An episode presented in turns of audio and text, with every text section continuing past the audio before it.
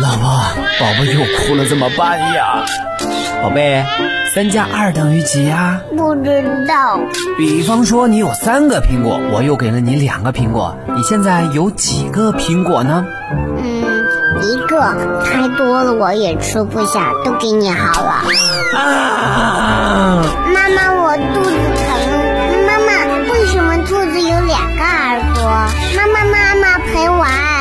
带娃神器，我的育儿好帮手，为你解决带娃烦恼。神器在手，带娃不愁。嗨，大家好，我是您的育儿好帮手樱桃。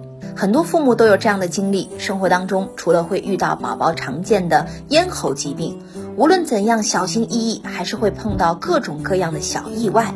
父母要掌握这些常见问题的应对方法，守住宝宝的健康和安全。咽异物。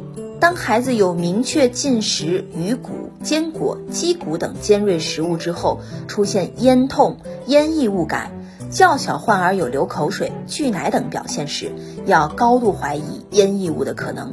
一旦发现异物，喝醋及咽馒头、米饭并不是好的办法。在吞咽运动挤压下，异物反倒有可能卡得更深，应该及时到医院就诊。第二种情况。喉、气管、支气管异物，当孩子有明确的异物吸入，出现了阵发性咳喘症状，或者当出现突发咳嗽、慢性咳嗽，经治疗无效或治疗有效但病情反复的时候，以及同一部位的反复肺炎和肺脓肿，需要考虑异物进入支气管的可能。小儿呼吸道异物是很危险的急症。尤其是当气道发生完全梗阻的时候，这种情况下一定要现场开始急救。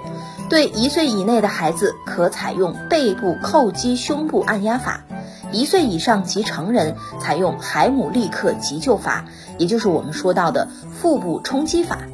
如果气道不是完全梗阻，则应该立即送到有条件的医院。这些医院有经过专门训练的耳鼻喉科医生和一定的设备条件，可在全身麻醉下用气管镜取出异物。应该注意，在送往医院的过程当中，一定不要吃东西、喝东西，以便医生能尽早手术。第三种情况就是食管异物。食管里卡住异物，具体的症状根据异物的种类、形状、大小及异物的停留部位、时间不同而有所不同。儿童多表现为哭闹不安、流鼻涕、流口水、拒食、咽喉疼痛等；有的小朋友表现为仅能喝水、喝奶而不能进干食。时间长了，炎症反应重，就会出现发热、颈部肿胀、颈部运动困难，甚至出现呼吸困难。低龄的儿童往往叙述病史困难，而有的家长疏于照顾，就诊时间往往比较晚，因此并发相对比较多。其中，纽扣电池食管异物最为危险。对于食管异物的诊断，多需要影像学或者是食管胃镜检查进行明确。一旦明确诊断，应该及时取出。一旦有可疑的异物吞咽时，家长需要立即带患儿到医院就诊。第四种情况就是咽喉烫伤及化学性腐蚀伤。在儿童意外伤害当中，由于小朋友性情急躁、父母照顾不周等原因，可能会出现误喝沸水或进食烫热的食物等情况，导致咽喉部烫伤。还有的小朋友会喝酸碱等腐蚀性液体当成饮料喝下，出现咽喉部黏膜化学性腐蚀伤。如果不慎发生了沸水咽喉烫伤，或者是误吞了化学腐蚀性的液体，应该尽快的送到有条件的医院进行处理。应该密切注意有无呼吸困难，以免延误抢救时机。在这儿呢，家长们一定要注意了，疾病重在预防。教育孩子不要随意的把硬币、纽扣、小玩具等物品含在口中玩耍，以免误吸入气管。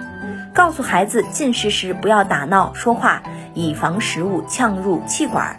不要随意的喂婴儿块状的食物，谨慎让三岁以下的小孩接触到花生、瓜子儿、松仁等坚果类食物。虽然果冻引起气管异物的发生率不高，但一旦发生，往往后果严重。所以在给孩子食用的时候，特别要小心了。不要让孩子躺在床上吃东西，或者是含着食物睡觉。最后一点，加强对昏迷及全麻下患儿的护理，防止呕吐物进入下呼吸道。今天我们就先聊到这儿。我是那个可甜可咸的樱桃。想要了解更多育儿知识，您可以下载喜马拉雅或蜻蜓 APP，搜索“带娃神器”订阅收听。想要参与更多线下亲子活动，您可以加我的微信：幺八八零九六零二二四四。下期见。神器在手，带娃不愁。带娃神器，我的育儿好帮手，为你解读带娃烦恼。